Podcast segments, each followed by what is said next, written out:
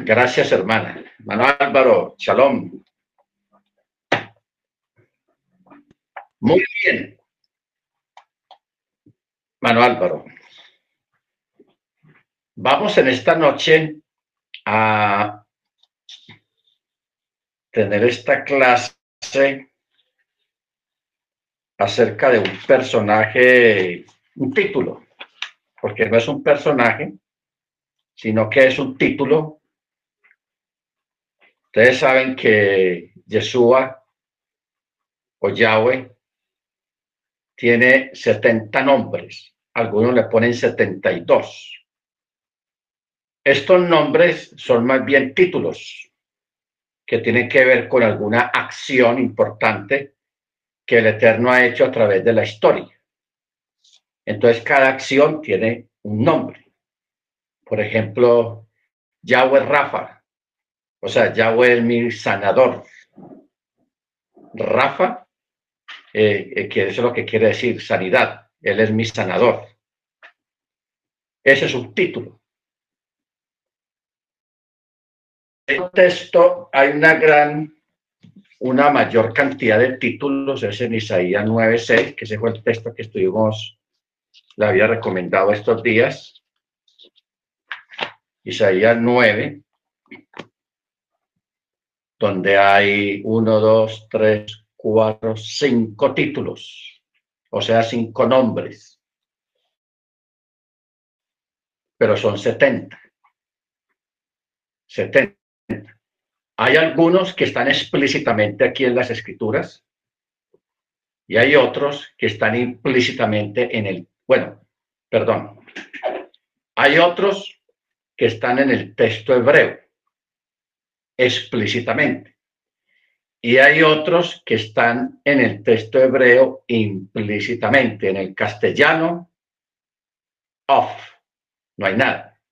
Las traducciones han hecho mucho daño eh, a la escritura, entonces se pierden todos esos otros títulos o nombres, pero son 70, son bastanticos. Ok. Esto, y hay otro nombre que se llama el Chen Meforaz. Chen Jameforaz.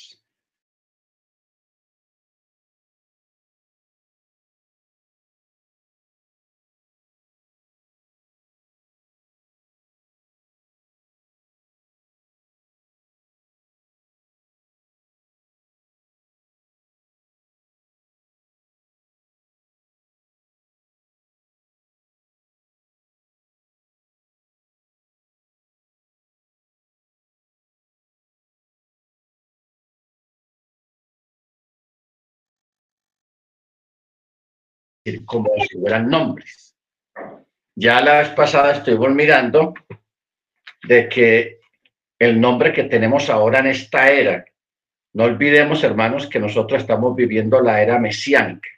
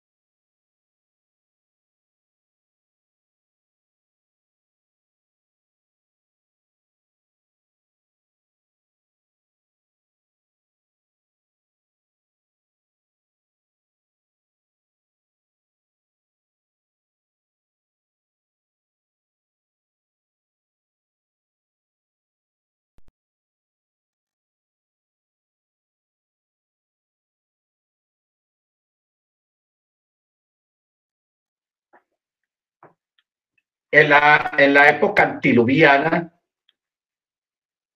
al, al Eterno se dirigía como Él, Él.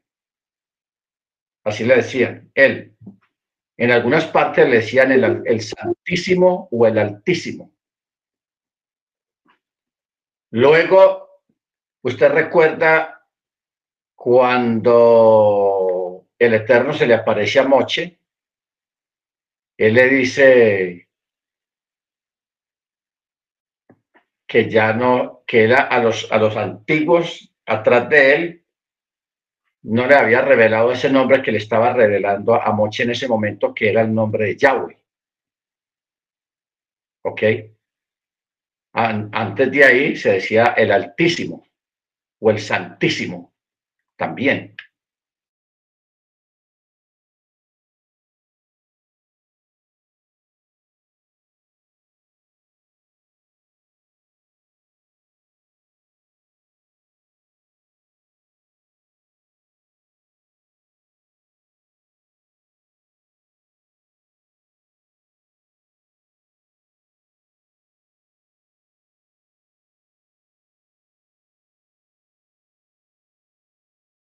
Se manifestó el Eterno con el nombre de Yahweh. Viene el nacimiento de Jesús, el verbo se hizo carne y habitó entre nosotros. Entonces ya viene con un nombre nuevo revelado que es Yeshua. ¿Ok? Yeshua. Al principio se hizo un anacronismo, una palabra que dice Immanuel, o sea, en, castellano Emanuel o Emanuel, pero en hebreo se dice Immanuel, o sea, Yahweh es con nosotros o Elohim es con nosotros. Eso es lo que quiere decir, pero eso era una antesala de la revelación de ese nombre que tenemos hoy en día, que Pablo mismo dice, que no hay otro nombre dado en el cielo y en la tierra en el que podamos ser salvos y es en el nombre de la don Yeshua Hamachia. O sea, si usted alguna vez escucha a alguien diciendo que somos salvos en el nombre de Yahweh, no. Manifestación con ese nombre ya pasó. Hoy en día, por eso Yeshua mismo lo dijo, cuando oréis, orad en mi nombre. Y Pablo lo ratifica después diciendo, todo lo que hagáis, sea de palabra o de hecho, hacerlo en el nombre de la don Yeshua Hamachía, dando gracias. ¿Ok? Entonces, eso son cosas que hay que tenerlas muy claras, hermanos, porque yo a veces escucho personas orando de raíces hebreas, orando en el nombre de Yahweh, orando en el nombre de Elohim. Entonces, todo esta, eh, eh, esto ocurre, hermanos, por falta de enseñanza. Por falta de enseñanza. ¿Ok? Y de entender todos estos estadios en los cuales el Eterno, a través de la historia, se ha ido manifestando. Siempre lo ha hecho con un nombre. Pero el nombre que más revuelo, ha, producido en, el mundo rabínico, aún desde la antigüedad, es el nombre de, de Yeshua. Pero aunado a esto, como Yeshua, la, la revelación de este nombre está primero en la lista. De ahí se desprende los otros 70. ¿Ok? Se desprende los otros 70 nombres, títulos. Entonces, cuando uno se pone a leer, hermano, la literatura rabínica, que es muy interesante, uno se encuentra al, al mundo rabínico ortodoxo que no cree en Yeshua, poniendo títulos que para nosotros son claros.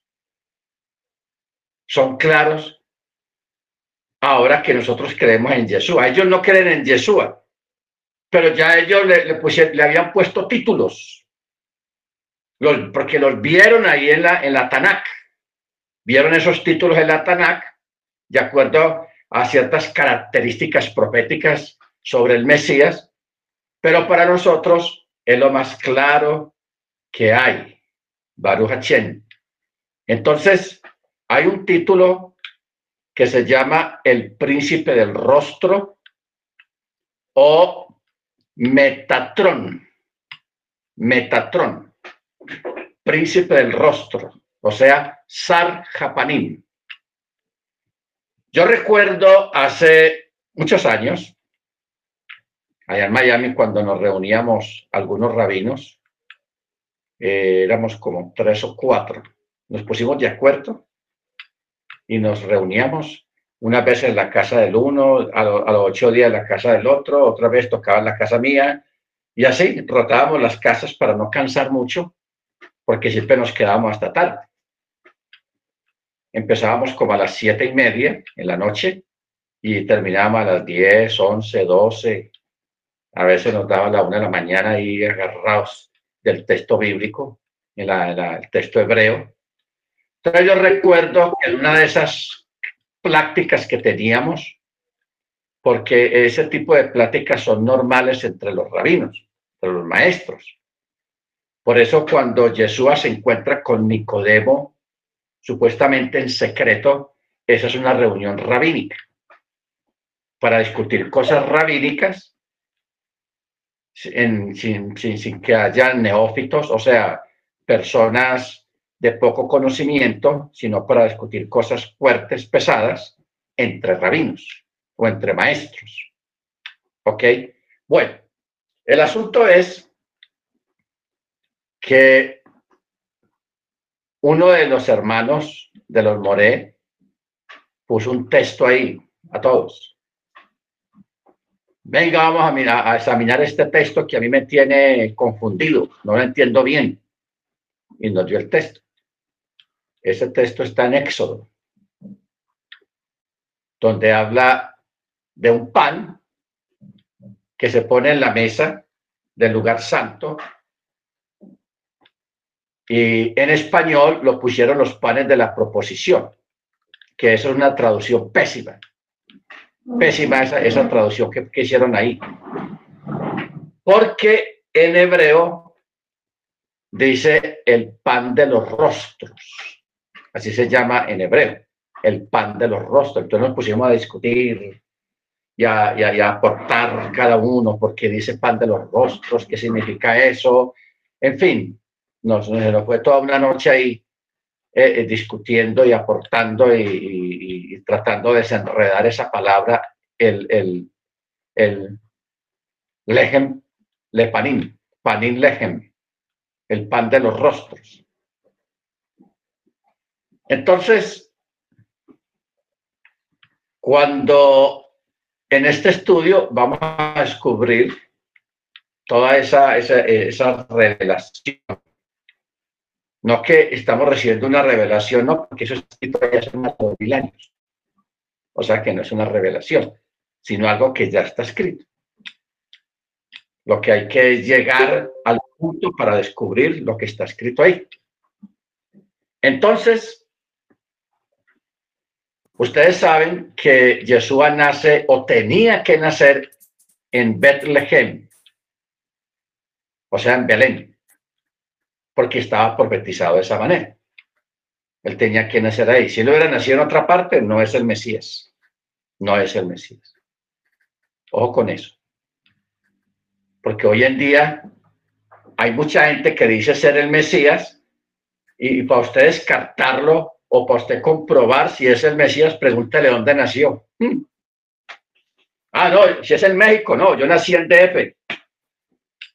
Si es en, en, en, Canadá, que le diga hermano algo, no, yo nací en Alberta, provincia de Alberta, Alberta. Si es aquí en Colombia, no, yo nací allá en Pereira. Hmm. En Pereira nació el Mesías, ahora sí. Ahora dice que va Cuba. ¿Ok? porque está profetizado, que eso es lo bueno, que el Mesías tenía que nacer en Belén, Bethlehem. Ahora, mire ese nombre Belén que fue puesto a ese pueblo muchos años, cientos años antes de Machía, antes del nacimiento del, del Mesías, ya ese pueblo existía con ese nombre. Y Miriam con Joseph, pues van a dar exactamente allá por una cuestión política de gobierno en aquella época.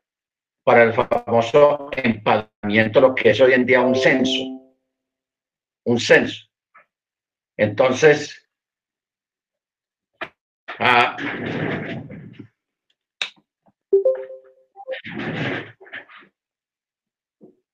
perdón hermanos, que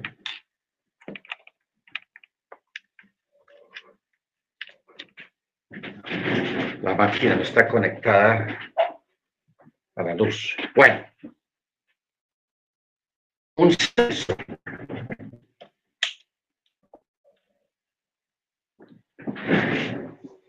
Y en esa época, en ese tiempo, en esas circunstancias que a ellos les toca ir, Miriam está ya en su octavo mes de, gestación y el niño nace en Belén, Betlehem.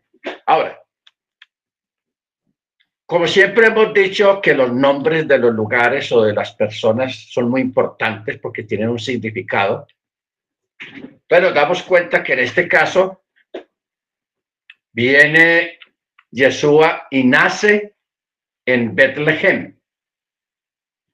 Betlehem en hebreo quiere decir casa del pan. Eso es lo que quiere decir Betlehem, casa del pan.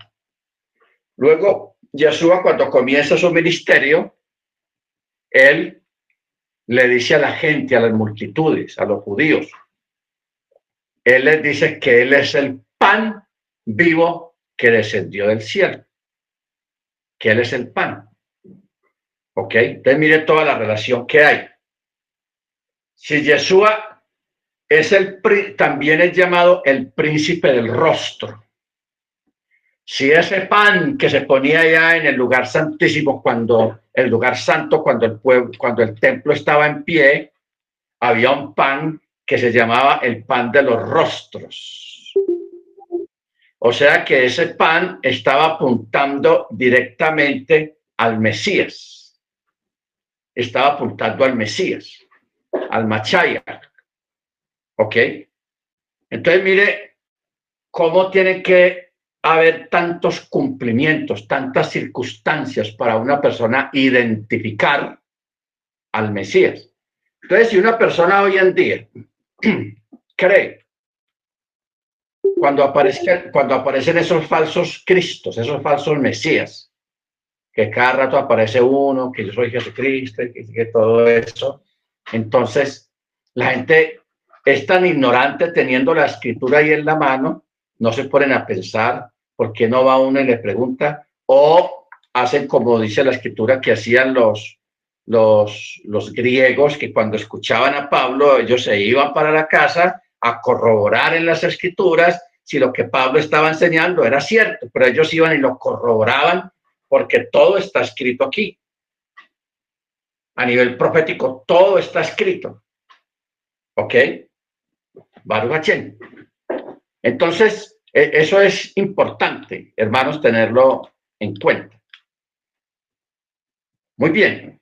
Las discusiones rabínicas mesiánicas frecuentemente pudieran sonarnos caprichosas o irracionales. Se hacen referencias mesiánicas enigmáticas, casuales en la literatura talmúdica y midrásica, o sea, los midrás, pero probablemente aún más en el Zohar, un comentario místico sobre el Pentateuco. También el retrato del Mesías en el Brihadachá contiene aspectos que son inexplicables desde el punto exclusivamente histórico, profético. Pablo incluso habla acerca del misterio del Mesías, que había estado oculto desde los siglos y edades y desde tiempos eternos. Colosenses 1.26, Primera de Corintios 2.7, Romanos 16.25. O sea, aquí Pablo, mire que Pablo está hablando. El misterio, ¿en qué, en consistía el misterio, hermano? Porque hay gente que piensa que, que son cosas raras y no.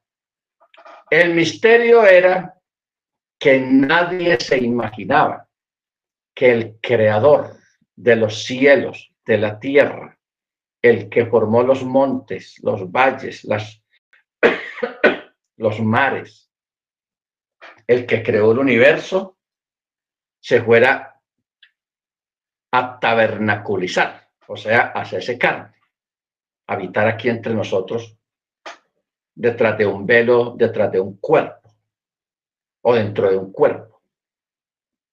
Eso era el misterio. Y es tanto ese misterio que aún todavía las gentes que profesan la doctrina trinitaria están enredados en eso. Se enredan. Pero nosotros no enredamos porque nosotros tenemos muy claro por la escritura cómo fue la encarnación del verbo divino. La encarnación del verbo divino. ¿Cómo fue? ¿Cómo se, se desarrolló esto? Entonces, eh, este es un 26.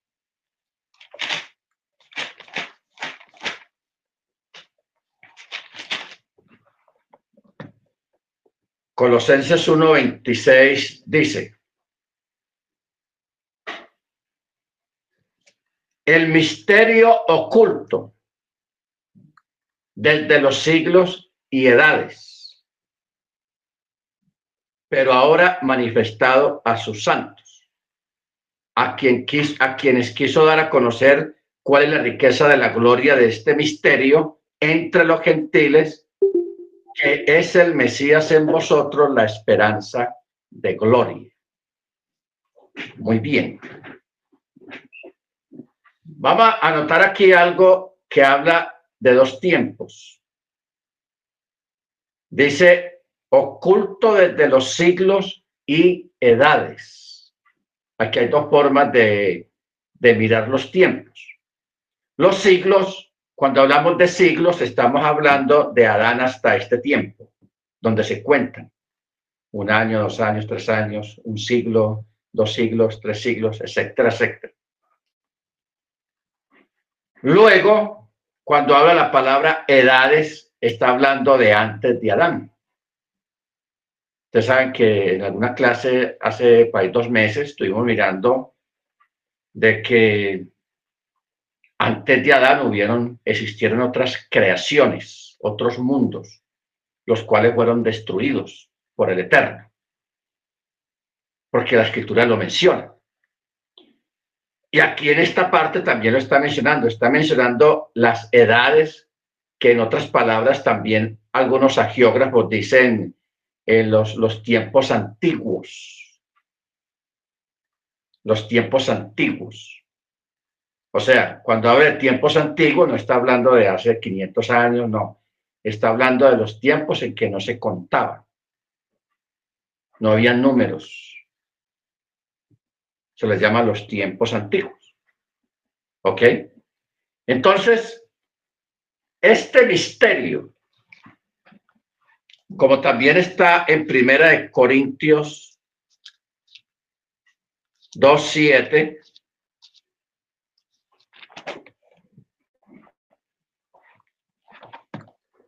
dice, sino que hablamos sabiduría de Yahweh en misterio la cual ha sido escondida, la cual el Eterno predeterminó antes de los siglos para nuestra gloria. ¿Ok? Antes de los siglos. Luego, ahí en Romanos capítulo 16, Romanos 16, verso 25. Dice, pero ahora, no, al que puede fortaleceros según mi evangelio y la proclamación de Yeshua Hamachía, según la revelación del misterio que fue guardado en silencio desde tiempos eternos. ¿Ah? Mire, ahorita vimos un texto que hablaba de siglos, de Adán hasta acá, que se se cuenta. Luego vimos otro texto que hablaba de edades. Luego vimos otro texto que hablaba de tiempos antiguos. O sea, antes de Adán. Y aquí está hablando desde los tiempos eternos, o sea, antes de la creación.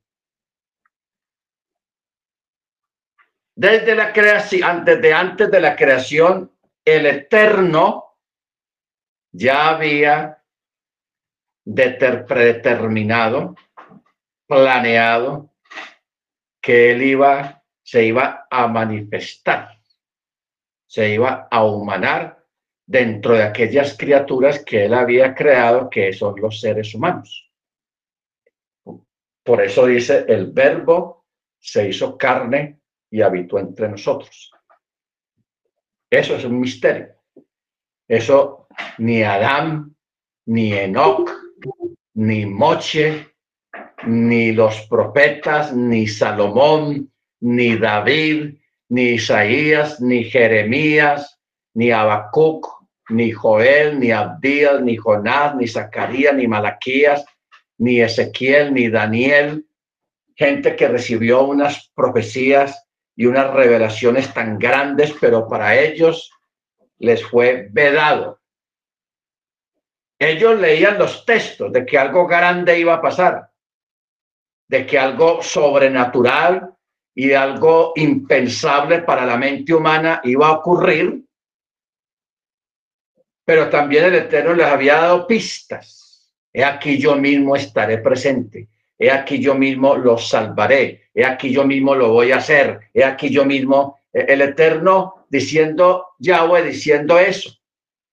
Entonces los profetas, los comentaristas, los sabios, se rompían la cabeza pensando, pero ¿qué, ¿qué, querrá decir el Eterno acá? ¿Qué dice Hachem? ¿Por qué, lo, ¿Por qué menciona esto? O sea, ellos nunca se imaginaron que él el Eterno, Yahweh, de los ejércitos, el que tiene esos 70 nombres, 72 nombres, títulos, se iba a hacer carne, se iba a humanar aquí en la tierra, iba a habitar entre nosotros para cumplir lo que él ya había mandado escribir a través de los profetas y los salmos, de que él mismo personalmente iba a operar la salvación la redención. Bendito sea su nombre. Entonces, eso es lo que Pablo está hablando, que eso era un misterio oculto desde los siglos y edad. Luego, en Primera de Pedro 1.20, dice, 19 dice, no, le damos a partir del 18. Dice, sabiendo que fuisteis rescatados de vuestra vana manera de vivir que vuestros padres os legaron, no con cosas corruptibles como la plata o el oro, sino con la sangre preciosa del Mesías, como de un cordero sin mancha y sin defecto. Escogido ciertamente desde antes de la fundación del mundo, pero manifestado en los tiempos postreros por amor a vosotros. ¿Ok? Ahora, Jacob ve el rostro de Yahweh. Es una de las más aisladas ilustraciones mesiánicas interpretadas del Pentateuco, que tiene que ver con un incidente en la vida de Jacob en la literatura, la literatura antigua se dice relativamente tan poco de ese incidente que hasta aquí lo presentamos fuera de orden cronológico. Génesis capítulo 32, leemos cómo Jacob luchó con cierto hombre junto al vado de Jaboc y le pidió su bendición. Jacob recibió el nombre nuevo Israel porque la palabra Israel significa el que lucha con Yahweh. Que no estamos hablando de una lucha moderna, de una pelea, de un bonche, no, sino que está hablando, eh, no está hablando de, un piñazo como dicen los boricuas, no, los boricuas dicen cantazo le dio un cantazo. El piñazo lo dice son los cubanos. Creo que los dominicanos también dicen piñazo o, dicen, bueno, más que todo cantazo. Bueno. No, es una, una lucha espiritual de encuentro espiritual. ¿Ok? Allí aquel varón misterioso le cambia el nombre a Jacob por Israel y lo bendice y le dice, ahora tu nombre significa el que lucha con Yahweh porque había luchado con Yahweh y con los hombres y había vencido. Entonces, una cosa espiritual. Entonces, Jacob llamó el nombre de aquel lugar Peniel, que significa rostro de Yahweh. Y dijo, vi a Yahweh cara a cara y fue librada mi alma. Los dos nombres, Peniel y Penuel, se aplican a esta misteriosa aparición nocturna en Génesis 32, 29, 30. Y comentando sobre esto, el Midrash Rabach dice que Jacob vio el rostro de Yahweh en el Rúa Jacodés. O sea, vio el rostro de Yahweh en el Espíritu, en el Espíritu de Santidad. Ah, Jacob, hermano, aquella noche tuvo una experiencia espiritual muy fuerte y él entendió que había tenido una experiencia. Para él literalmente le pareció que él luchaba con el ángel, porque el ángel a la madrugada, él se quería ir antes de que amaneciera. Suéltame que raya el alba, suéltame. Pero entonces Jacob, Jacob en su, en su experiencia espiritual que estaba teniendo en aquel momento, él se dio cuenta quién era el que estaba ahí. Por eso él se le agarra y él le dice, no te suelto hasta que no me bendigas. No te suelto hasta que no me bendigas. Porque Jacob sabía que el Eterno le tenía una bendición muy grande a él y le estaba esperando. Pero según los sabios, esa noche no era el momento de la bendición, era después que el Eterno le iba a cambiar el nombre y lo iba a bendecir proféticamente. Pero como se encontró con un hombre con mucha tesón, con mucho tesón, con mucha fuerza, con mucho arrojo, con mucha fe, porque Jacob se le, se le se agarra de aquel varón, de aquel ángel, de aquella aparición, y le dice, no te suelto hasta que no me bendigas. No te suelto hasta que no me bendigas. Entonces, al ver el arrojo y la fe y la voluntad férrea de, Jacob, entonces él lo bendice. Ya no se llamará más su nombre Jacob, sino Israel, porque has luchado con Yahweh y has prevalecido, o sea, te has mantenido, te has mantenido espiritualmente. Ustedes saben de qué trata esto, hermanos, o, qué es lo que quiere decir eso, has luchado con Yahweh. Ustedes mismos en sus vidas han tenido momentos de luchas espirituales en cuanto a la fe, de dudas, de, cuestiones que ustedes hayan vivido. Entonces, es, es una lucha interna espiritual que usted ha vivido, que el Eterno no quiere que usted pierda la fe, que usted pierda la confianza, porque a veces nosotros vivimos momentos, hermanos, que todas las puertas están cerradas, todas las posibilidades están agotadas.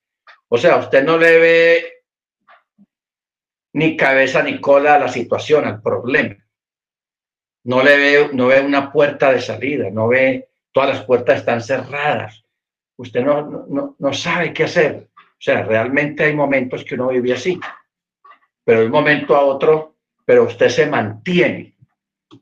Usted se mantiene, Señor. Yo estoy aquí, que veo todo perdido, que veo todo, me siento como derrotado, me siento como que, como que no hay para dónde ir, para dónde coger, qué hacer. no siento ni orar, no me salen las palabras. Lo único que yo le pido a usted es que no me falte la fe. O sea, cuando uno ora en esos términos y cuando uno vive en esos términos, que falte todo a nuestro alrededor, pero que no nos falte la fe. Eso es luchar con diablo. Eso es luchar con diablo. Porque Jacob tenía un problema muy serio. O sea, Jacob ahí no estaba, pues, eh, no, no, no, el hombre estaba en severo problemón porque él venía de huir de la casa de su suegro. Tuvo un momento muy maluco con él en esa huida, que el Eterno mismo lo libró. Él sabía que iba camino a encontrarse con Esaú, su hermano, que había jurado matarlo, porque con engaño le robó la primogenitura. Le robó el título de primogénito, con engaños. Entonces Saúl, eh, perdón, Esaú venía armado, venía con un mini ejército de 300, 400 hombres y todos venían armados con muy mala disposición hacia Jacob. Entonces Jacob había enviado ángeles. Claro, en el texto en español dice que Jacob envió unos siervos a que miraran a ver cómo estaba la situación por ahí adelante, una avanzada, hablando en términos militares, pero el texto hebreo dice que él envió ángeles, porque él tenía ángeles que le servían. Mire usted, Jacob teniendo ángeles que le servían estaba lleno de miedo, con muchas dudas. Entonces él ante esa situación, él mandó la familia, un familión grandísimo, muchos hijos, los mandó adelante, el ganado, y él se quedó atrás, orando, buscando respuestas. Y en medio de esa búsqueda de respuestas es que aparece el príncipe del rostro para bendecirlo y para fortalecerlo, llamémoslo así. Solo que Jacob se aprovechó de la situación y lo agarra y le dice, no te suelto hasta que no me bendigas. Bendito sea su nombre. ¿Ok? Entonces, por eso el Midrash dice que Jacob vio el rostro de Yahweh en el espíritu. En el espíritu. Cuando una persona tiene una visión, tiene un sueño profético, que el Eterno le quiere mostrar algo en un sueño, cuando uno darse cuenta de que eso es, viene de parte del Eterno, que no es un sueño de comer muchos frijoles tarde o, cosas así, eh, sino que es profético, la persona a veces le dice a uno, no, yo estoy seguro que yo estaba despierto, y otros dicen, no, yo creo que yo estaba despierto o entre dormido, en fin. Otros dicen, yo me desperté y fui al baño, y a veces esos, esos actos o esas acciones no pasaron. Unas veces sí pasaron y otras veces no pasaron. El asunto es que la persona realiza esos actos sin darse cuenta de lo que está haciendo, porque está en medio de una de un éxtasis profético, de una revelación. Entonces, pues la persona no sabe distinguir si lo vio, si vio eso con, con los ojos abiertos o estaba dormido y fue en un sueño profético, en fin. Esos son momentos, hermanos, que no se pueden describir realmente en forma literal. Por eso es que el Midrash dice que Jacob vio el rostro de Yahweh en el espíritu. Pero dice que en el espíritu, porque el mismo Jacob, él no, no sabía en qué estado estaba, pero yo diría, él estaba en los dos estados. Él sí se agarró del ángel y forcejeó con él, porque el forcejeo no fue que se dieron trompadas ahí, se dieron piñazos, sino que Jacob se pegó del ángel y no lo quería soltar y el desespero del ángel era soltarse de él para, para poder irse, para irse. Tanto es que a lo último, cuando ya el ángel había bendecido a Jacob para que lo soltara, porque Jacob con su bendición ya quería seguir pegado ahí, entonces él le dio un golpe y lo desconyuntó un muslo. O sea, sacó la, el, el, hueso de, su base, la desplazó un poco hacia afuera. Entonces, claro, Jacob le dolió y Jacob de adelante caminaba cojo. Caminó cojo. Ok. Entonces, los judíos por tradición, no por mandamiento, ellos acostumbran que no comen de, esa carne que está en esa parte del encaje del muslo. Ellos no comen de los animales sacrificados, sea eh, vaca, toro, buey o cordero o, cabra. No, no comen de esa parte del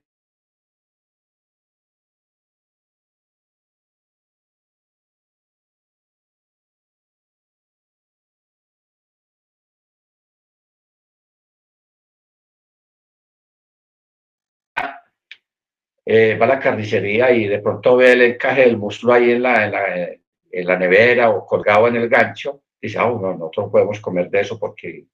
Entonces, ¿a dónde va, ¿para dónde va su cerebro, su memoria? Al caso de Jacob, al caso de Jacob.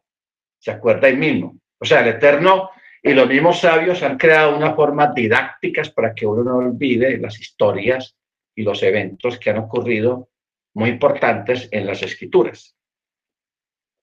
Muy bien.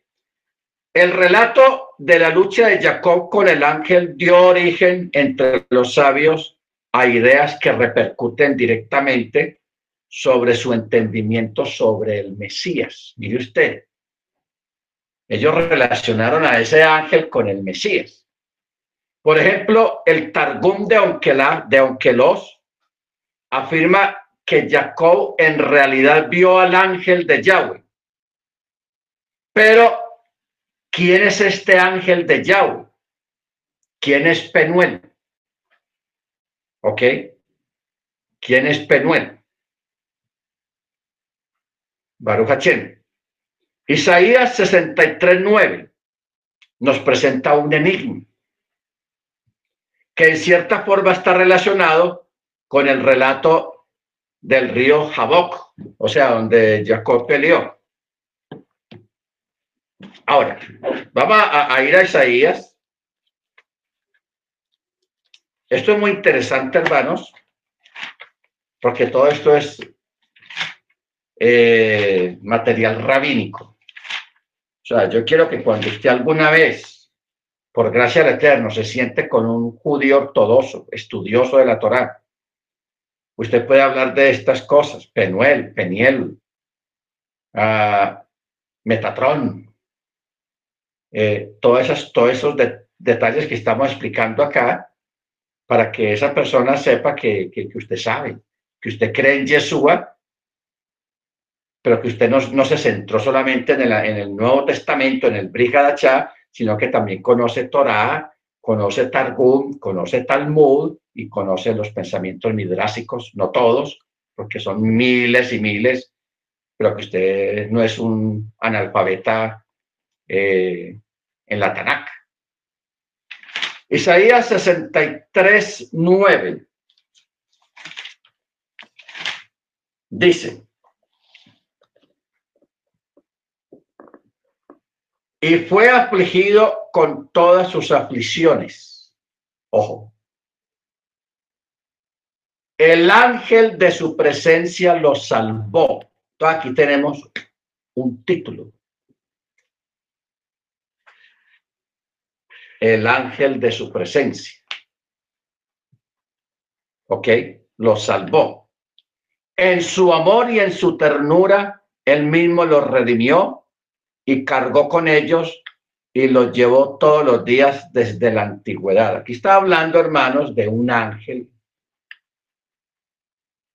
que lo llaman el ángel de su presencia.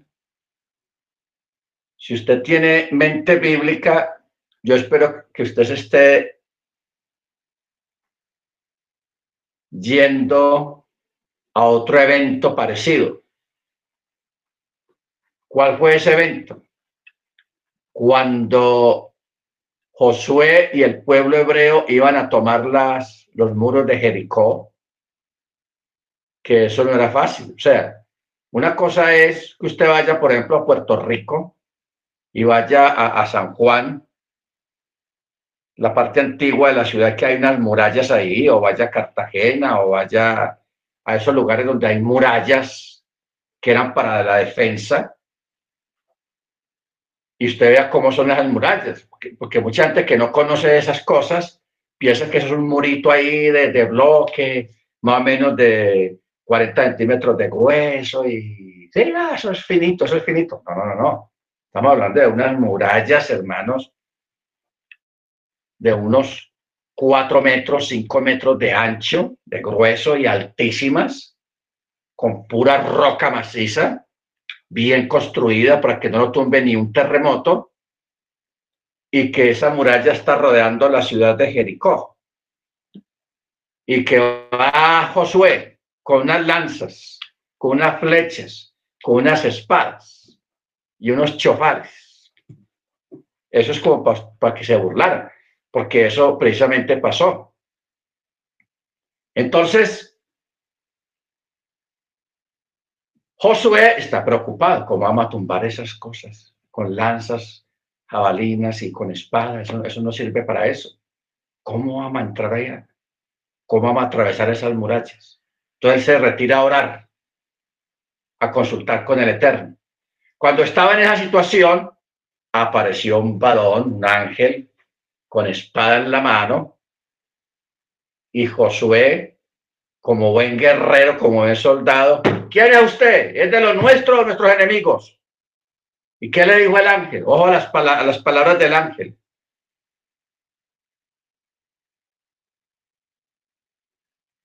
Yo soy como príncipe de Yahweh he venido. ¿Ok?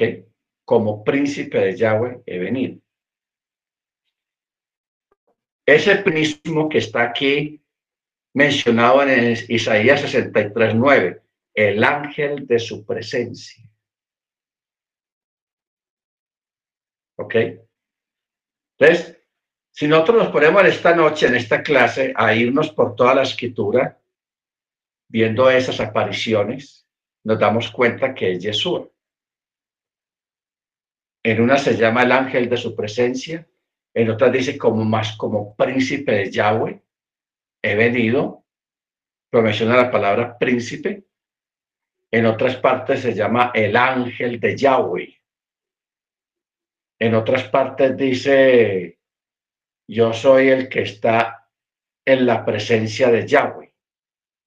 O sea, hablando de uno de los grandes malajín que hay, de los malas que hay. En fin, si nosotros quisiéramos encontrar a Yeshua en sus manifestaciones, en el antiguo pacto lo encontramos, hermanos. No está perdido. Pero nosotros, aquí, ya creyendo en Yeshua, nos es fácil saber de quién se trata. Pero cuando vemos los sabios, los rabinos, que no creen en Yeshua, aplicándole títulos y nombres a estas apariciones. El, este de Isaías 63, 9. Ese de, de, de, Éxodo, el ángel que peleó con Jacob. Ahí vamos encontrando a Yeshua desde el Antiguo Testamento manifestándose ya. ¿Ok? Bendito sea su nombre. Bueno,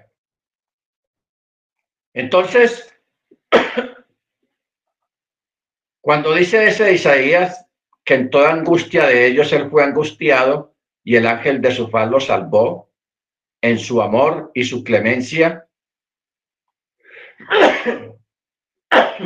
perdón, el ángel de su clemencia los redimió y los trajo y los levantó todos los días de la antigüedad. Los rabinos dicen que este ángel de su faz, Panim, significa el ángel del pacto o el príncipe del rostro. El ángel del pacto o el príncipe del rostro. En hebreo, la frase Sarjapanim, o sea, príncipe del rostro, literalmente príncipe de los rostros.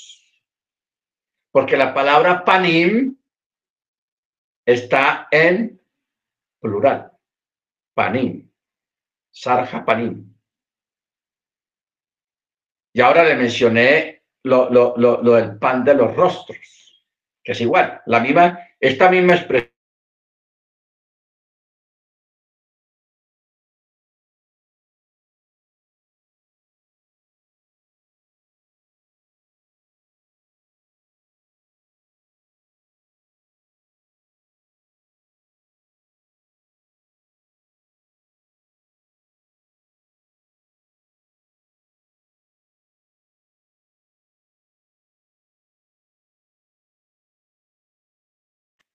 que se ponía unos anaqueles, pero al, lado de ellos había un solo pan, más grande que los otros, y ese se les llamaba lejen lapanín, lejen japanín, lejen japanín, el pan de los rostros, simbolizando al Mesías, a Jesús. Tenás eso. Ahora, eh, Vámonos para Malaquías. Esto está poniendo muy interesante. Malaquías.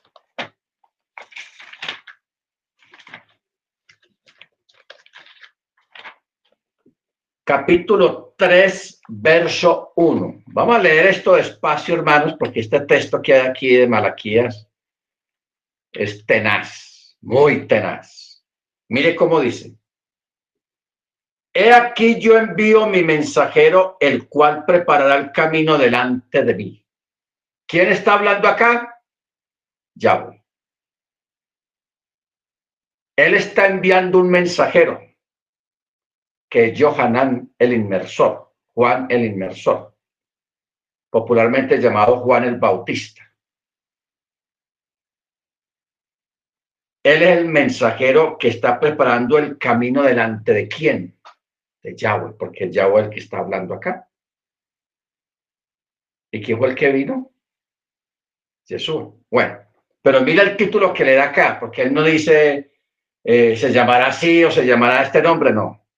Entonces dice, el cual prepara, preparará el camino delante de mí y vendrá súbitamente a su casa Yahweh.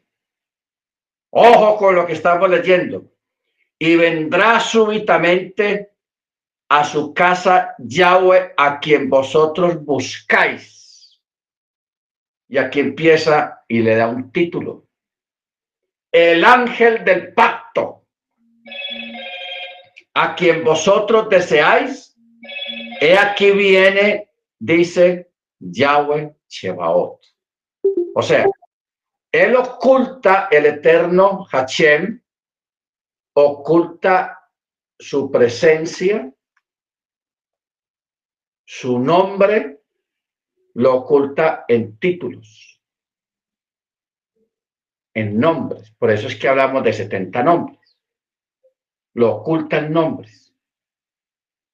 Porque si él dijera él mismo, he aquí, vea, yo soy, yo soy Yahweh, hermano, si arma la tramoya en Israel, la cosa se pone complicada si Jesús que de vez en cuando decía, daba a entender quién era él y le caían a piedras, entonces me, parece que eh, eh le, le de, de ser muy complicado manifestarse de esa manera a gente tan incrédula, tan dura de corazón, tan complicado, porque los seres humanos son muy complicados.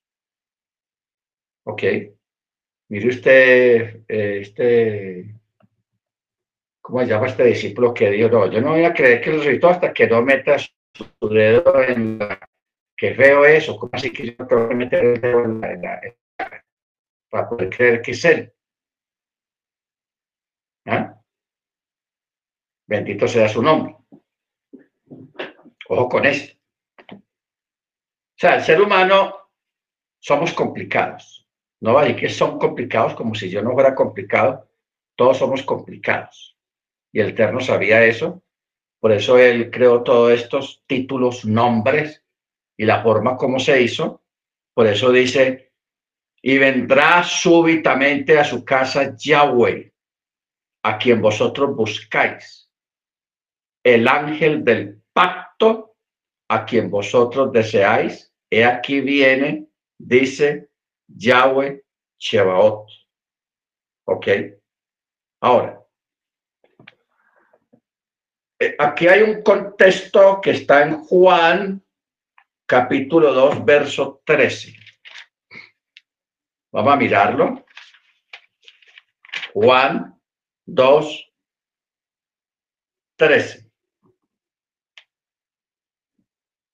Estaba cerca la Pascua, o sea, Pexac, la Pascua de los judíos, y Yeshua subió a Jerusalén.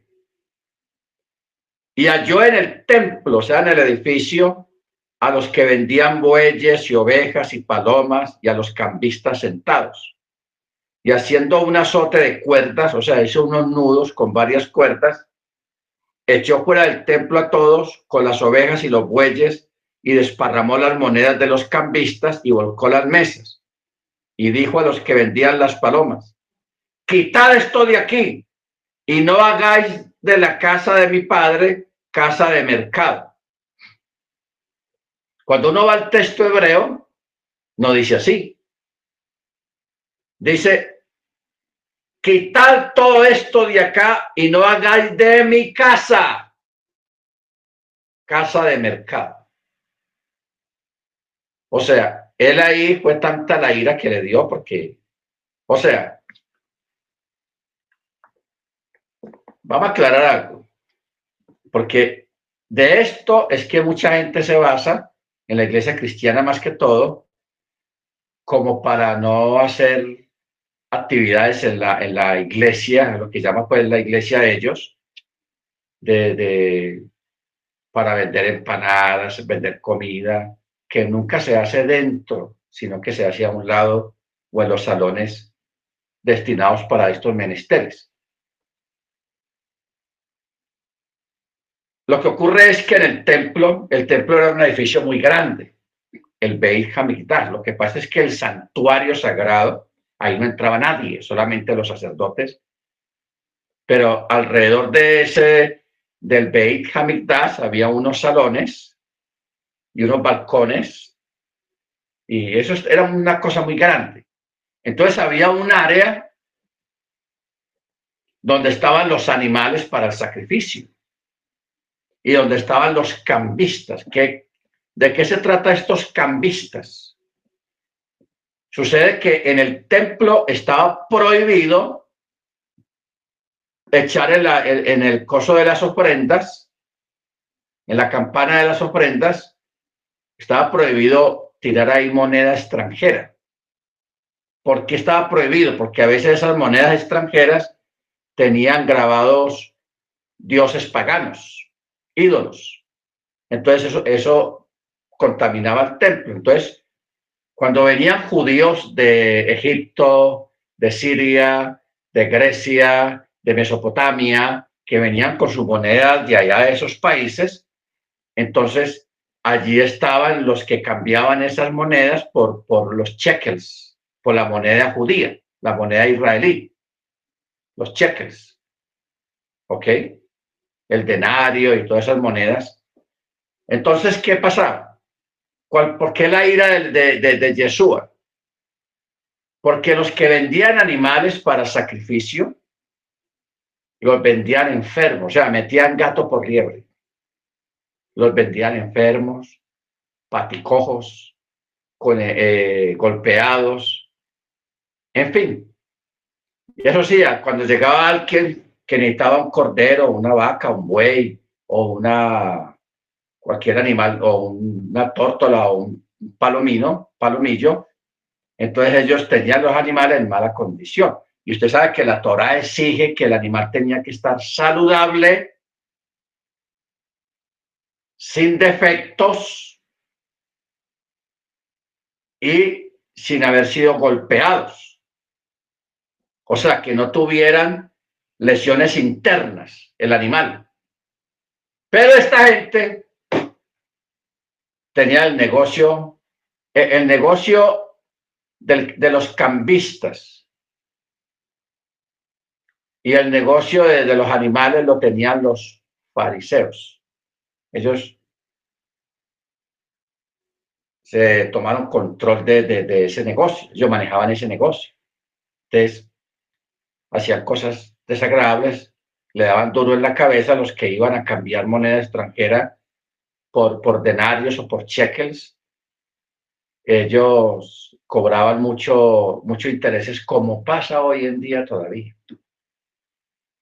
Eso, eh, eso no ha cambiado, simplemente que ya eso es afuera, en los aeropuertos.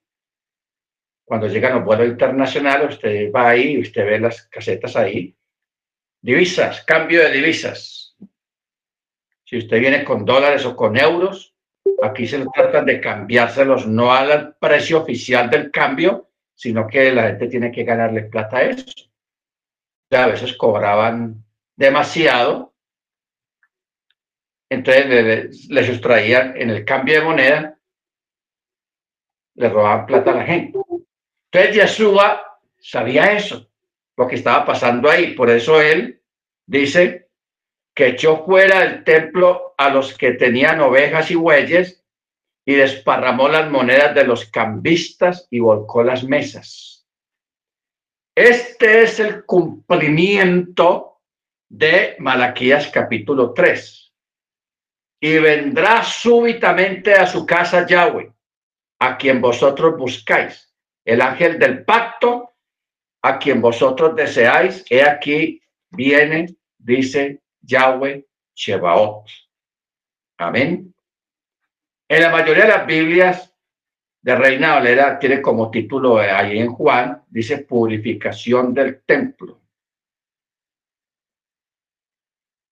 Por eso en el verso 17 dice, recordaron sus discípulos que está escrito, el celo de tu casa me consume. El celo de su casa me consume. ¿Ok? Baruch Muy bien. Ok. Cuando dice, vendrá súbitamente a su templo, este Yahweh es el rey Mesías y es el Señor del pacto. Siendo así, concluimos que Jacob tuvo una experiencia mesiánica.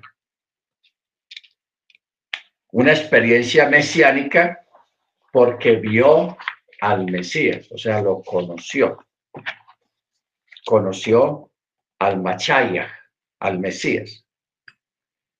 Cristo o Yeshua como el príncipe del rostro, Sarjapanim. El libro judío de oraciones, o sea, el Sidur Hachalem, contiene entre las oraciones de Rosa Chaná, o sea, en la fiesta de las trompetas, están relacionadas con el sonar del chofar y hay una oración que habla de Yeshua, príncipe del rostro. Esto, hermanos, es impresionante. Y los judíos, cuando mencionan, los judíos ortodoxos, que no creen en Yeshua como Machía, cuando ellos hacen esta oración, dentro de otras oraciones que hacen, ellos bajan la voz como para que no los oigan decir lo que van a decir en esa oración. ¿Por qué? Porque mencionan a Yeshua. ¿Ok? Ustedes saben que hay algunos grupos de raíces hebreas que eso le alegan a usted, que no se dice Yeshua, sino Jehoshua o, o Yesu, o en fin, que nosotros estamos equivocados, que así no se dice el nombre de Yeshua, del Mesías. Entonces, si usted quiere darse cuenta, vaya a esos libros de, de oraciones que tienen los ortodoxos, que ellos sin darse cuenta, ellos mencionan el nombre de Yeshua en esa oración.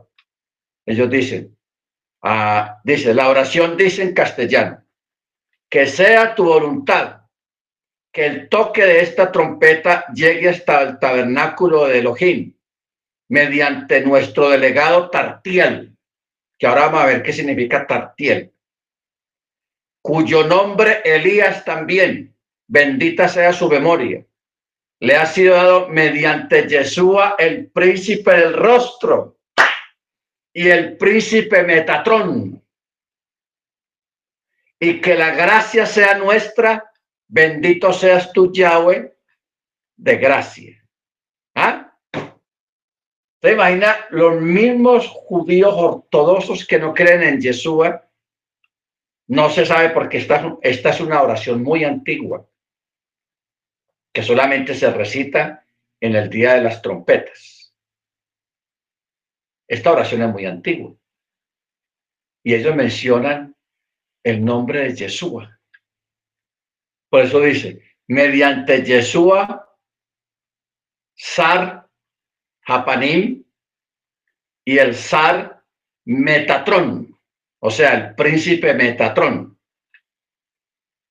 Y que la gracia sea nuestra, bendita sea, bendito seas tu Yahweh, de gracia. ¿Ah? Esta oración, cuando ellos la leen, como ellos saben que nosotros decimos y creemos que Yeshua es el Mesías. Nosotros no decimos Jesús.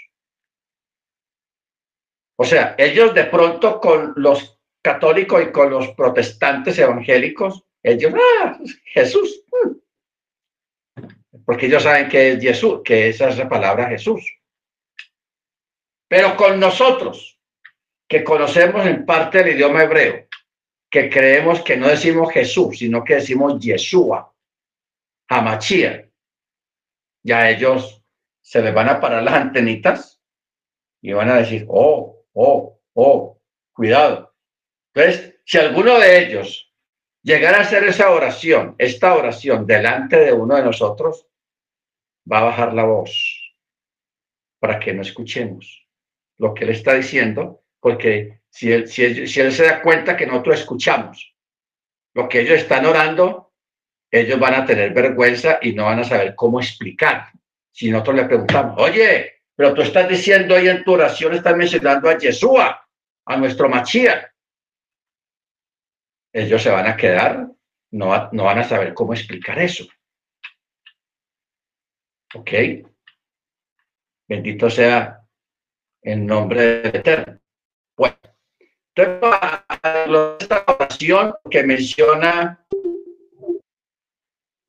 al delegado Tartiel,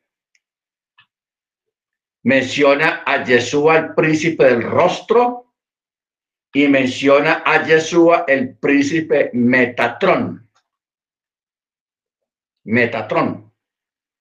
aquí menciona tres títulos, pero está mencionando a Yeshua directamente. En este Sidur o en esta oración se identifica al delegado Tartiel, o sea, Yeshua, el príncipe del rostro, y a Metatrón, uno con el otro. El origen del nombre Tartiel no se conoce. Pero una conjetura rabínica sugiere que se deriva de las palabras tartei el, tartiel, que tartei el en hebreo quiere decir la otra forma de Yahweh. ¿Ok? Ojo con eso. La otra forma de Yahweh cuando se revela a sí mismo se revela a sí mismo. Aún cuando al transformarlo en nombre, la letra Tau se transforma en la otra T del alfabeto hebreo, o sea, la T, porque usted sabe que el hebreo tiene dos T. Una es la Tav y la otra es la Tet. ¿Ok? Entonces de ahí es donde se deriva el extraño nombre Metatron. Metatron. Que viene, esta, esta palabra viene del griego Metatronón, que quiere decir el que se sienta en el trono. ¿Y quién es el que está en el trono? ¿Ok? ¿Quién es el que está en el trono? Bendito sea su nombre. Entonces, ojo con esta expresión tartiel. Tartiel viene de tartei el, que es la otra forma de Yahweh. ¿Cuál es la otra forma de Yahweh? Cuando Él se manifestó, cuando el verbo se hizo carne. ¿Ok? Por eso Él dice, mire, y miraron a mí al que traspasaron. O sea, un judío práctico, él diría, pero este texto es muy ambiguo. No lo entiendo. ¿Por qué? Porque todos sabemos que Yahweh es Ruach, es espíritu. Entonces, un espíritu, ¿cómo lo van a traspasar? ¿Ok? Pero como el que está hablando ahí es Yahweh, y él sabe lo que él va a hacer cuando se manifiesta, cuando se encarna, cuando toma forma, ¿ok? Cuando toma forma, ese fue el que fue llevado allá al madero y él fue traspasado. Entonces, como él es el que se manifestó, por eso él dice, y mirarán a mí, al que traspasaron. ¿Se da cuenta? Nosotros aquí sin darnos cuenta estamos enseñando unicidad. Que esa no es la clase, pero implícitamente se está enseñando unicidad. Baruch Muy bien. El Targum Jonathan sobre Génesis 5:24, donde leemos acerca de la traslación de Enoch, que dice el texto, y caminó con Yahweh y desapareció dice que ascendió al cielo y el Eterno le puso también el nombre Metatrón, o sea, el gran escriba. Esto, esto que estamos viendo, eso es rabínico. Rabínico referente a Metatrón también. ¿Ok? Porque ya vimos que hay un sector del judaísmo que para ellos Metatrón quiere decir el que se sienta en el trono, aludido a Yahweh y al mismo Mesías también, porque el Mesías, ¿dónde va Jesús a juzgar? a través de un trono. Pero en este caso, otro sector del judaísmo le atribuye a el Metatrón o el gran escriba a Enoch.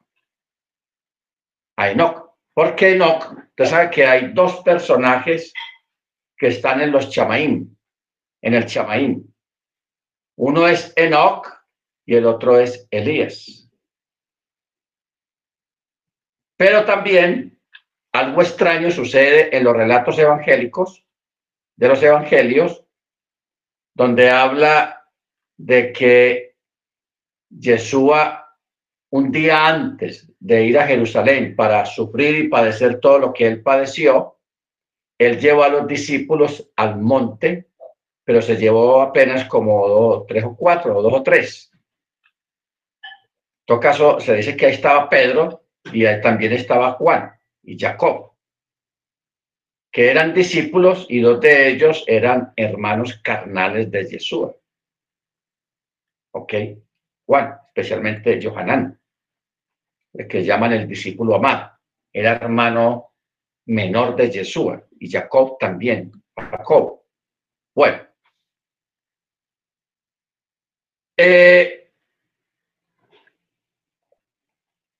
cuando él sube con ellos al monte, él les da unas instrucciones y él se transfiguró estando con ellos. O sea, tomó la forma del Sar del príncipe del rostro, del Tetartiel, de Metatron, en fin, todos esos títulos tomó esa forma y su, y su rostro y su cuerpo resplandecía. Y en medio de esa transformación aparecieron al lado de él Moisés y Elías. Moche y Elías. ¿Ok? Ahora, de ahí vienen muchos interrogantes. De Elías, no tanto. Porque Elías sabemos que Elías fue también traspuesto, fue llevado vivo. Elías no vio muerte. Por eso de ahí surge una, un juego de palabras con una pregunta. ¿Quiénes nacieron y no murieron y quiénes murieron y no nacieron? Estaba de la pregunta. ¿Quiénes nacieron y no murieron y quiénes murieron y no nacieron? Los que nacieron y no murieron fueron Enoch y Elías. Ellos sí nacieron, pero no murieron. Y los que sí murieron, pero no nacieron, fueron Adán y Ava. Porque ellos fueron creados, ellos no nacieron de mujer, sino que fueron creados, pero sí murieron. Hermana Senia. Sí, le quería decir si quería el número, el versículo Mateo 17.1.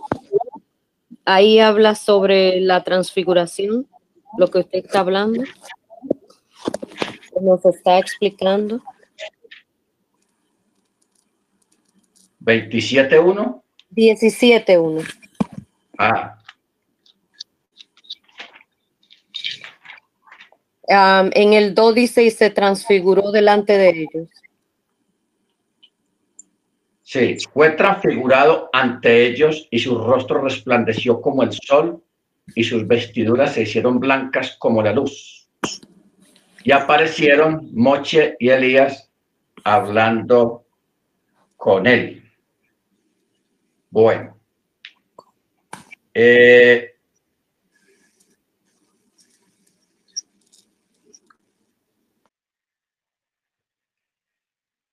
diecisiete dos nos lleva a primera de Pedro, segunda de Pedro 1.17. Vamos a mirar qué dice Segunda de Pedro 1.17. Dice, porque cuando recibió de Elohim el honor y la gloria, le fue dirigida la majestuosa gloria esta voz. Este es mi hijo amado en quien tengo complacencia. Luego el verso 18 dice, y nosotros escuchamos esa voz dirigida desde el Chamaín, estando con él en el Monte Santo. O sea, de la transfiguración. Este texto que acabamos de leer lo escribió Pedro porque Pedro fue testigo. Entonces, ya que hay varias preguntas de este evento, Generalmente tenemos noción de que Elías sí fue llevado y hubo un testigo, un testigo de la sacada de Elías de aquí de la tierra para llevarlo a algún lugar. Pero de Moche solamente se sabe que el Eterno mismo se lo llevó, le dijo a Moche que se despidiera del pueblo, que hiciera pues todo lo, arreglara todos los asuntos y que se dirigiera a determinado lugar y el pueblo no lo volvió a ver jamás. ¿Ok? No lo volvió a ver jamás. Entonces, existe la creencia, no la teoría, sino la creencia de que el Eterno llevó a Moisés, a Mocha que fuera a determinado lugar y de ahí se lo llevó. Porque realmente no existe una tumba que alguien diga, vea, aquí enterrado una mochi. Eso no existe. El Eterno se, se se lo llevó. Entonces, implícitamente se habla de la muerte de Moche a nivel humano. De aquí para allá se habla de la muerte de Mochi. Pero de allá para acá se puede decir que el Eterno mismo fue y mandó a recoger a Moche también, porque Moche aparece aquí en, en la transfiguración de Yeshua y están hablando con él y los discípulos están escuchando. Ellos no entienden lo que está pasando ahí, lo que hablamos ahora con lo de Jacob y, el, ángel. Los discípulos no, entienden qué está pasando porque están viviendo eventos sobrenaturales. Primero, la transformación de Jesús. Porque mire lo, lo que dice acá, Mateo 17 y fue transfigurado ante ellos y su rostro resplandeció como el sol y sus vestiduras se hicieron blancas como la luz. O sea, fue una, un destello, una emanación, algo sobrenatural estaba pasando allí ante los ojos de ellos y de un momento a otro aparecen dos personajes. Y lo más tremendo es que los apóstoles los distinguen. ¿Cómo los van a distinguir si la desaparición de ellos ha ocurrido cientos de años atrás? Pero ellos los distinguen. Los evangelistas, Mateo y Juan, ellos omitieron qué era lo que ellos estaban hablando. Por eso el, texto 3 solamente dice, y aquí se les aparecieron Moche y Elías hablando con él, con Yeshua. En otra parte, dice que ellos estaban hablando sobre los eventos que iban a ocurrir en esos días, de que Yeshua iba ya a ir a, a, vivir su, su pasión, a vivir su, su tragedia de, ser azotado, de morir y ser colgado en un madero y resucitar. Están hablando de esos eventos. ¿Qué era el tema de la conversación? El tema de la conversación era que aparecen precisamente Moche, que representa la Torá, y Elías, que representa a los profetas como quien dice, recordándole, acuérdate, lo que está escrito de lo que viene, hay que cumplirlo. Y Moche también, acuérdate lo que está escrito en la Torá, de todo eso que hay que, que cumplir la expectativa mesiánica, la expectativa profética acerca de la redención. Porque muchos pueden preguntarse, bueno, ¿y por qué no apareció Abraham? Si Abraham es tipo también de, del Mesías en cuanto al sacrificio de Isaac en la montaña. ¿Ok? Uno puede preguntarse por qué no apareció eh, Abraham. El Eterno le plació que solamente aparecieran Moche y Elías para hablar de los eventos que se aproximaban y para animarlo a cumplir toda la expectativa de lo que estaba escrito en la Torá y en los profetas acerca de esos eventos por acontecer. Bendito su nombre. Hubo un rabino un poco reciente, Gottlieb Klein. Él publicó un libro en el año 1898 y presenta las características más importantes de Metatron, o sea, un estudio. Según se presenta en la literatura judía rabínica, que dice, Metatron es la persona más cercana a Yahweh, sirviéndole por una parte y es confidente y delegado, y por otra parte es representante de Israel delante de Yahweh. ¿Ok? Delante de Yahweh. Metatron también es conocido como Sar Japanim, príncipe del rostro, o simplemente eh, Sar, el príncipe. Se sienta en la cámara más cercana a Yahweh porque el valor numérico de Metatron en hebreo, o sea, la gematría, es el mismo que el del Shaddai, el Todopoderoso o el Omnipotente. Por tanto, es delegado del Omnipotente, porque la, la expresión Shaddai es el 10, el 4 y 300. Ojo con esto. Cuando usted busca la palabra Shaddai, que son tres letras, una es 10, la, la Yod, la otra es la Dalet, que es el 4, y la Chin, que es 300.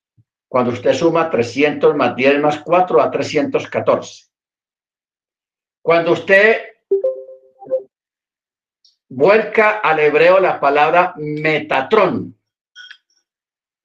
da 50 que es la nun, la 6, la 200,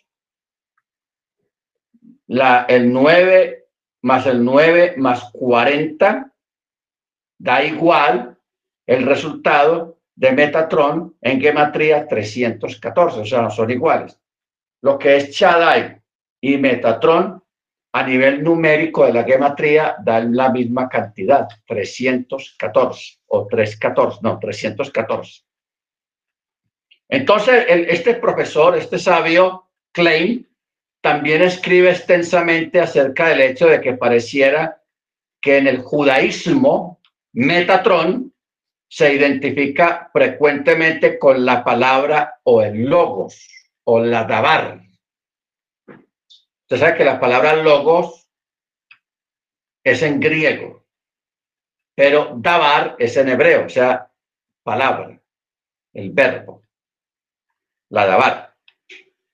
Muestra que existen cinco intermediarios dentro de la literatura rabínica en el Talmud. Primera, Metatrón. Segunda, la palabra de Yahweh, como, dice, y vino a mi palabra de Yahweh diciendo, los profetas. Tercera, no, la segunda, la memra. La memra. Que eso no, se, no lo vamos a alcanzar a mirar sobre la memra. Que esto es otra, otra cosa impresionante que hay en el judaísmo acerca de la memra. ¿Mm? La otra es la gloria visible de Yahweh, o sea, la chequiná. ¿Cuál es la gloria visible de Yahweh? Lo que vio Esteban cuando antes de morir. Él dice, veo la gloria de Yahweh. Y en medio de la gloria vio a Yeshua sentado en el trono. ¿Ok? Y la otra es el Ruach Jacodés. Y la otra es la voz de Yahweh, o sea, el bat, no, el, el, el la call, bat call de Yahweh. Lo que pasa es que menciona la palabra bat, bat call, que es la hija de, de los judíos lo llaman la hija de la voz o el hijo de la voz de Yahweh. Es complicado.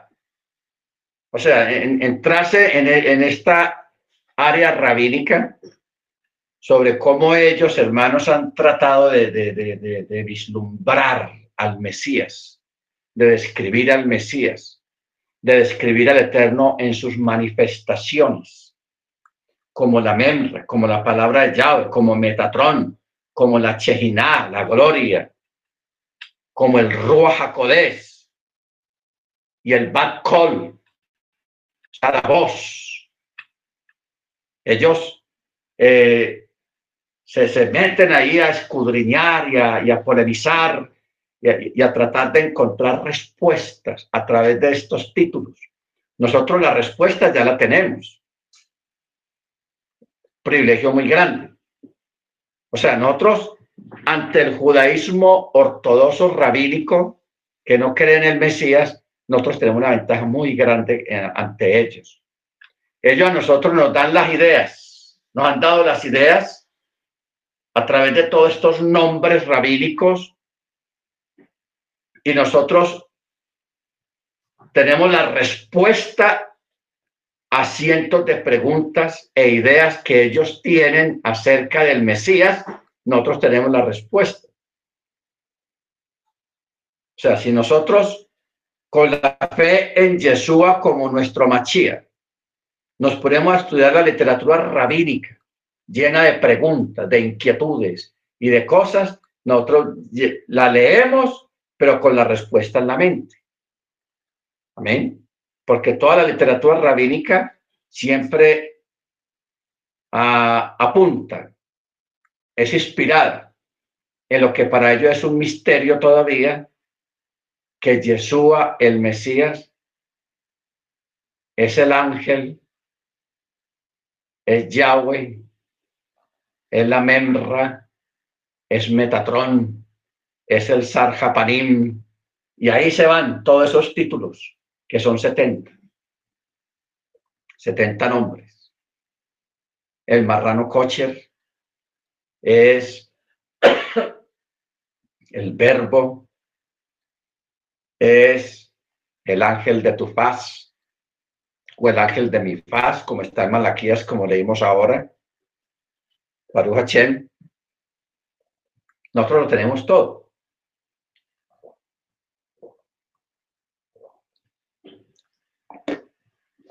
Bendito sea su nombre.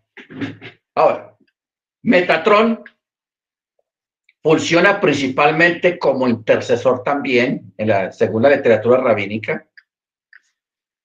Dice el Talmud que los ángeles solamente entienden hebreo.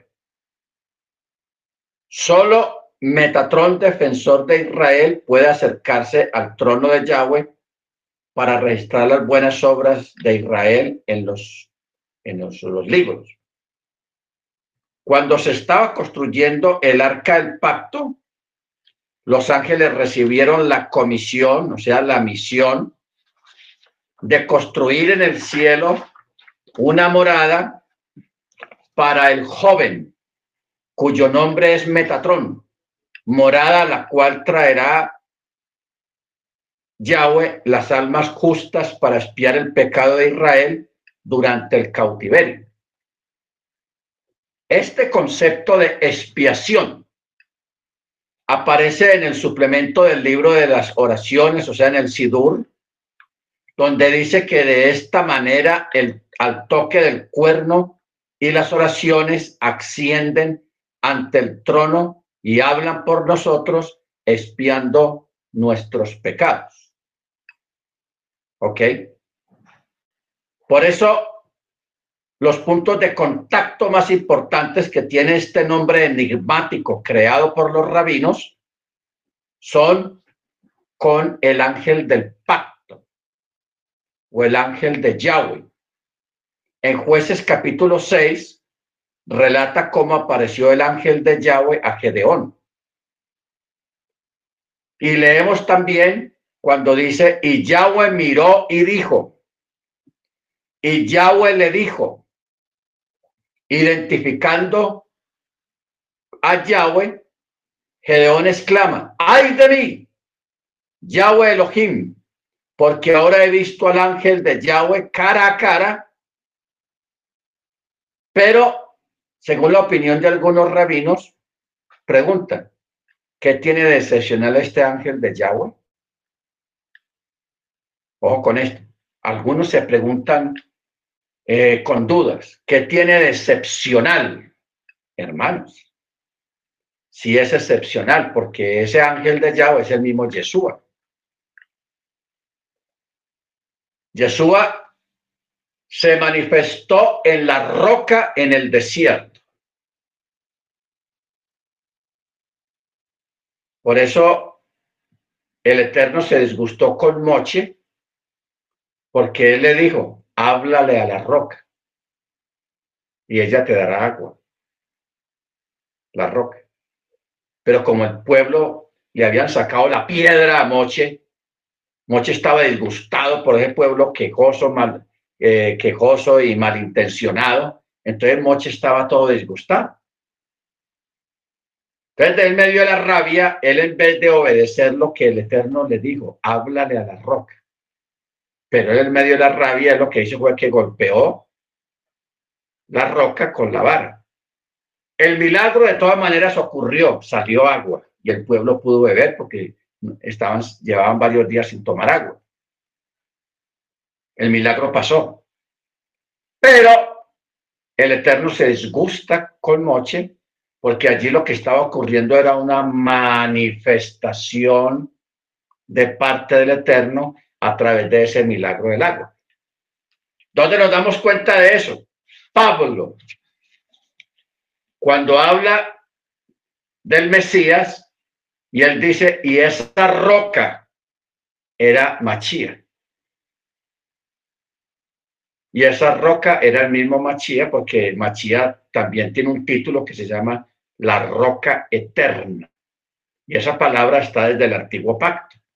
La roca eterna es, bueno, cuando dice, y la roca eterna es Yahweh vuestro Elohim. ¿Ok?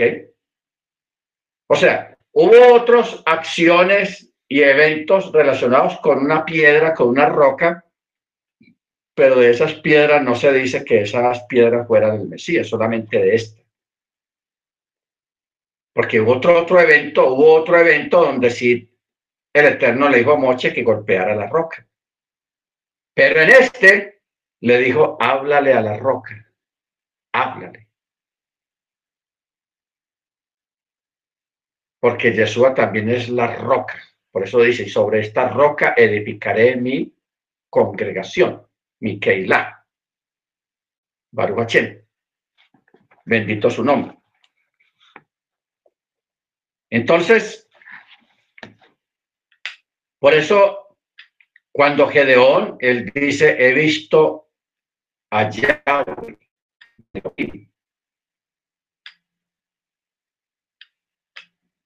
Rachi, el rabino más famoso de la Edad Media, consideró este asunto y se refirió a las palabras de Éxodo 23:20, cuando dice, He aquí yo envío mi ángel delante de ti para que te guarde en el camino. Guárdate delante de él. Oye su voz. No le seas rebelde porque mi nombre está en él. Mi nombre está en él. ¿Qué es lo que quiere decir Rachi aquí? Significa que él y yo tenemos el mismo nombre. ¿Y cuál será ese nombre? En aquella época, Yahweh. Pero viene luego Yeshua y ya como es el tiempo de él, el tiempo de su manifestación como Machía y como Yeshua, ¿qué dice Yeshua? El Padre y yo, uno somos, somos el mismo. Aquí en este texto de eso 23, 21 dice, porque él y yo tenemos el mismo nombre. Y Yeshua lo ratifica, pero la inmensa y dice, el Padre y yo somos el mismo. Uno somos.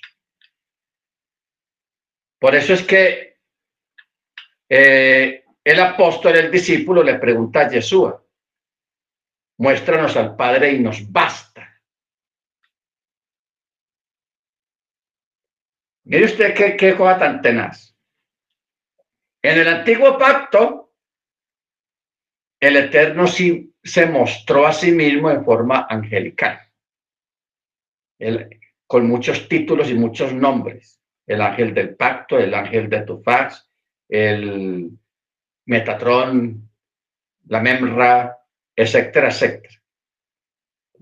Gedeón lo vio. Jacob también, cuando luchó con, con aquel ser.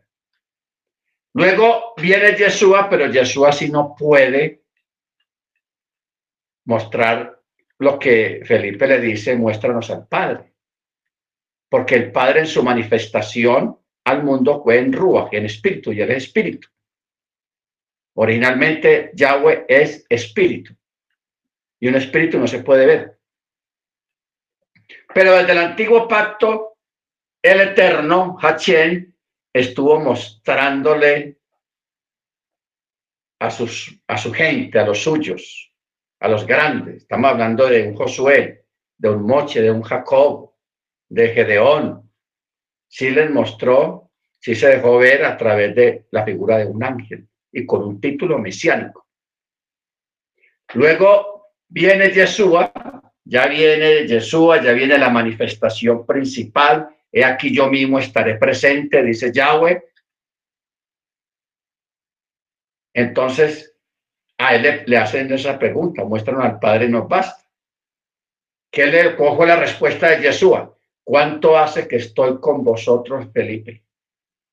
El que me ha visto a mí, ha visto al Padre, porque yo soy en el Padre y el Padre en mí. Si no creéis por la, la fraseología que yo te estoy diciendo, yo soy en el Padre y el Padre en mí, entonces créalo por las obras que yo hago porque Jesús hizo, hay algunos milagros que son milagros que solamente las hace el Eterno. La multiplicación de los panes y los peces, la transformación del agua en vino, eso es un milagro divino directamente. ¿Ok? Baruch. Algunos milagros y algunas expresiones y palabras de Jesús, donde daba a entender que él era Yahweh. ¿Ok? En otras es presentado como hijo, o él se presenta como hijo, Baruch Hashem, pero ya eso es en el sentido de títulos, y se llamará su nombre, admirable, consejero, Dios fuerte, Padre eterno, príncipe de paz. Muy bien, hermano, vamos a parar acá. Y vamos a orar. El viernes seguimos porque tenemos que llegar a la parte de la memra. La memra. Es impresionante lo que es la memra. Tartiel, Metatron. Eh, esos son la literatura rabínica y enseñanzas muy profundas acerca de la expectativa judía rabínica ortodoxa sobre el Mesías. Porque Pablo y en las cartas apostólicas hay algunos apartes donde hablan también en estos términos, que eso es lo que vamos a ver en la próxima clase para que entremos a la parte de la membra. La membra. Muy bien, vamos a orar, hermanos. Vamos a darle gracias al Eterno por su bondad, por su misericordia y porque Él nos edifica y nos está llevando a un nivel más de, de, conocimiento acerca de Él, de su presencia, de su sapiencia y de su misericordia, que no la entendemos. Amén. Baruch. Vamos a orar.